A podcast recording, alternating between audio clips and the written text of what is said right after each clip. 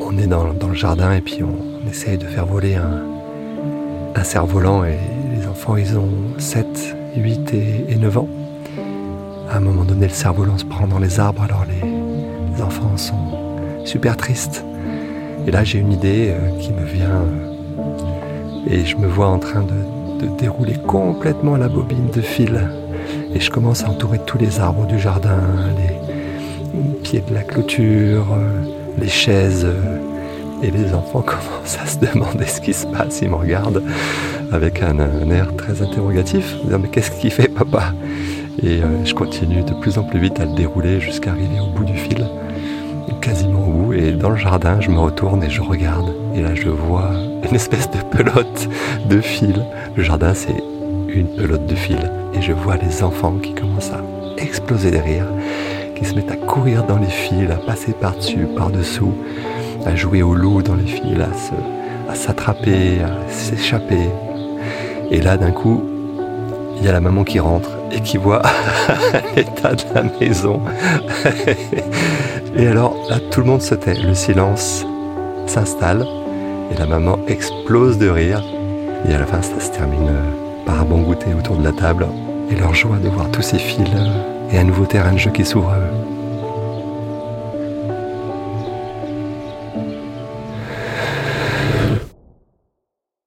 J'ai dormi comme si j'étais chez moi. Et quand j'ai ouvert les yeux, je savais pas où j'étais. J'écoute, je regarde, j'observe mon lieu de vie. À partir de maintenant, j'écoute les autres respirer, se rendormir. J'entends des voitures passer. Entre deux cris de, détenus, je remarque qu'à l'extérieur, il y a une lampe qui éclaire euh, ce qui semble être la cour de la, prison. Il y a des barreaux. Et au-dessus des barreaux, il y a du grillage. Euh, ce qui me choque parce que je me dis que jamais je verrai le ciel en fait à travers ces barreaux et, et ce grillage. Jusqu'à ce que j'entende les deux euh, se bagarrer, se pousser, se bousculer, voilà, et se bousculer dans la cellule. Je, je laisse passer l'altercation et ensuite je descends de, mon, de ma couchette. Et euh, c'est à ce moment-là qu'il me regarde et qu'il voit que je suis là. Et il me demande qui je suis, comment je m'appelle et ce que je fais là. Je m'appelle David et j'ai 50 ans. Et c'est là où je leur explique euh, pourquoi j'ai été euh, incarcéré. Et tout de suite, ils m'ont dit, mais il faut absolument pas que tu dises pourquoi tu es là. faut que tu inventes une histoire.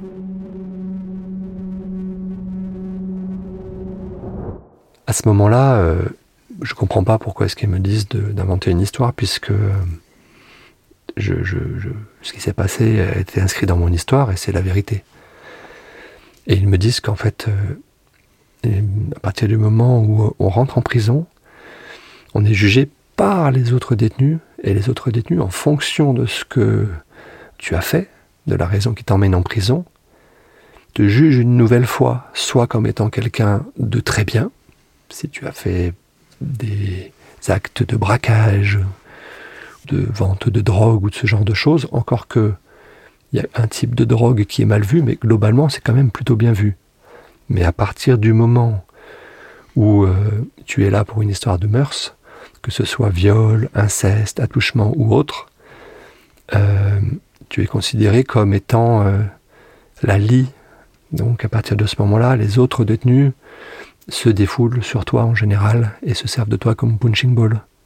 Est-ce que tu sais pour combien de temps t'es là, en prison? Euh, je suis incarcéré de manière préventive, donc je n'en sais absolument rien. Ça peut être euh, six mois, un an, deux ans, trois ans, je sais pas. Très vite, le quotidien reprend le dessus. Euh, le surveillant ouvre le matin euh, pour euh, le petit déjeuner, apporter euh, la boisson chaude. À midi, pour euh, euh, il rouvre la cellule pour apporter le repas du midi ensuite la promenade de l'après-midi, et ensuite le repas du soir. Donc il y a ces quatre événements de la journée qui, qui arrivent. Ensuite, il y a les douches. Alors la première douche, le, j'entends les portes qui s'ouvrent et le surveillant qui fait glisser les clés euh, dans chacune des cellules qu'il ouvre pour aller à la douche. Arrive euh, la porte de, de, notre cellule, donc on est prêts tous les trois pour aller à la douche. On sort, on fait un pas à l'extérieur de la cellule et tous les détenus se regardent.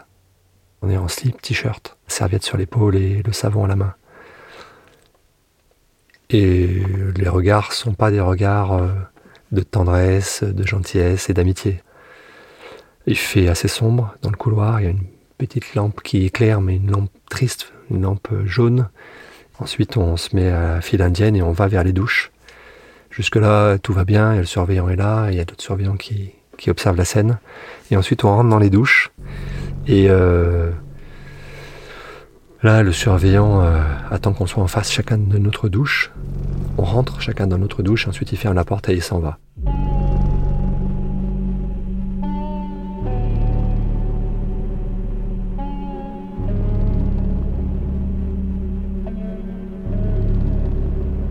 Mais euh, en gros, euh, j'étais dos à la douche et face à l'entrée pour être prêt si jamais des gens rentraient dans, ma douche. J'étais vraiment euh, le savon à la main, prêt à, frapper en cas de besoin.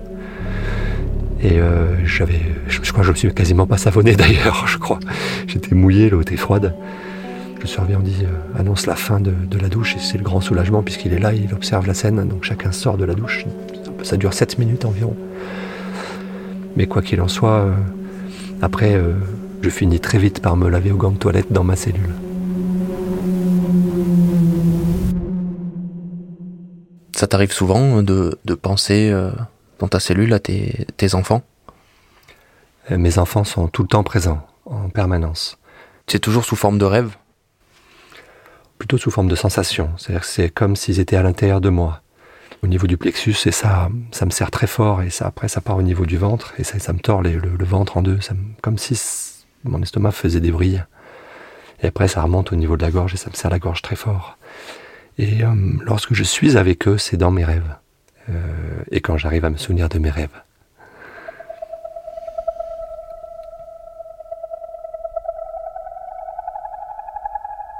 Il faut que je me trouve une histoire qui tienne la route et le problème c'est que je sais pas mentir. Là, il me demande de raconter mon histoire les yeux dans les yeux, je suis un foutu capable de le faire. À une certaine heure de la journée, il y a ce qu'on appelle la promenade. on va dans une cour dans laquelle il y a les autres détenus. Et c'est là où, réellement, c'est le saut dans le, dans le lac à crocodile, quoi. Et c'est là où euh, je vois quelqu'un qui avait l'air assez sympa, qui, euh, c'est un petit Mexicain, plutôt très costaud, avec des très grandes mains. Moi, je me rapproche et on discute ensemble et il me demande pourquoi je suis là. Alors je lui explique que bah, j'avais organisé une soirée avec des amis et qu'on devait passer tout le week-end ensemble et que chacun apportait un petit peu des chichons, de quoi fumer pendant le week-end. Donc il y avait quand même un beau stock de, de ou de marijuana. Je, je connais pas trop la différence entre les deux, donc j'étais un peu emmerdé. Bref, il y avait un beau stock. Et puis, euh, pendant la soirée, on a fait certainement trop de bruit et la police arrive et sans l'odeur du, du, hashish, rentre et fouille et trouve euh, tous les stocks qu'on avait pour tenir le week-end. Et là, j'ai dit que c'était tout à moi pour prendre sur moi, en fait, et que mes amis soient pas, soient pas embêtés et que c'est pour ça que j'étais là.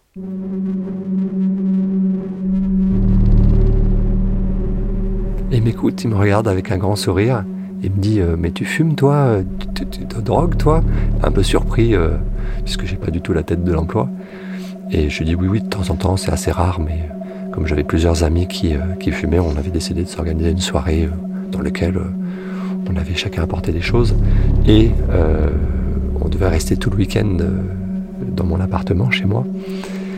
Et c'est pour ça qu'il y avait autant de stock et que la police a jugé bon de m'incarcérer pour cette détention. Il te croit En fait, je n'en sais rien s'il me croit ou pas. Et je me suis dit que l'histoire euh, était passée. Il faut savoir que la grande crainte et la grande peur des autres détenus, c'est qu'il y ait un policier infiltré qui vienne démanteler des réseaux de drogue à l'intérieur de la prison. Donc ils essayent impérativement de savoir pourquoi tu es là. Pour eux, c'est vital. Ça pousse à la paranoïa parce que tu peux te prendre euh, effectivement euh, des coups de n'importe qui, ça pousse aussi à la schizophrénie parce que tu t'inventes des histoires et tu as intérêt à bien y croire pour que l'autre y croit. Donc c'est très destructeur. Il y a un suivi en prison en fait? Par rapport à ce pourquoi tu es accusé? En prison, il faut que tu fasses la demande pour avoir des soins. Si tu fais pas la demande, t'as pas de soins. Dès que je suis rentré en prison, euh, j'ai tout de suite euh, voulu euh, creuser le sujet et réellement comprendre d'où venait le mal qui m'avait conduit à, porter atteinte à, ma fille et à faire des attouchements à ma fille. Alors, c'est la deuxième semaine après mon incarcération. On est mardi et il est 17h, j'ai rendez-vous pour la première fois avec le psychiatre. Je rentre, je vois un monsieur très en chair, assez gros, qui m'attend assis euh, et qui me regarde pas. Euh, je reste debout devant la chaise, il me dit ben, asseyez-vous. Je m'assois et là il me regarde et il me dit euh, alors on aime les petites filles comme ça. Et je lui dis pardon, vous pouvez répéter ce que vous venez de dire, je suis pas sûr d'avoir bien entendu. Et là il me dit allez, tu peux me le dire à moi. Tu aimes les petites filles? Et là je me dis mais c'est un sketch, c'est pas possible. Je me dis mais certainement qu'il soit il fait de l'humour ou c'est un mauvais humour certes mais ça doit être de l'humour. Je, je, je, je, comprends pas ce qu'il me dit. Je, je me dis mais je vais quand même pas être soigné par un gars qui me dit ça. Je me dis mais j'ai jamais été attiré par d'autres filles que par ma fille. À ce moment-là au moment de mes trois passages à l'acte et, euh, et ce gars-là euh, me dit ça. Mais je me dis mais on est où? Alors je lui je lui dis, ben non, je suis pas d'accord avec vous. Donc non, a priori, je suis pas attiré. Et là, je comprends qu'il est sérieux, en fait, qu'il pense sérieusement que je suis attiré par les petites filles. Et je me dis, euh, oulala, là là, si je suis soigné par un gars comme ça et que toutes les séances se déroulent comme ça, eh ben, c'est pas gagné. Est-ce qu'à ce, moment-là, tu dis que finalement, ton chemin euh, vers euh, bah, la prise de conscience, les soins, il va se faire tout seul, que toi avec toi À ce moment-là, euh, je me dis que ça va être long, très long. Je me dis que ça va être dur parce que j'ai conscience à ce moment-là que euh, je n'ai pas encore euh, touché du doigt le vrai sujet, en fait, le vrai problème, le côté sombre, mon côté sombre.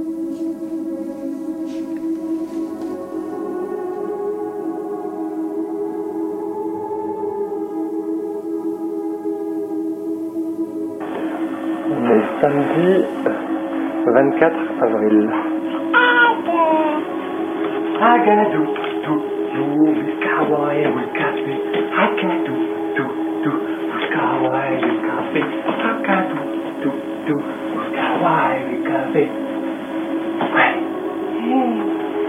Ouais.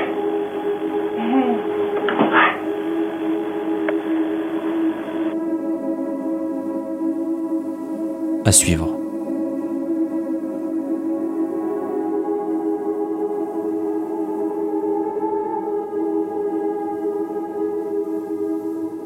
Les Cris est une série documentaire imaginée et réalisée par moi, Alexandre Moniol.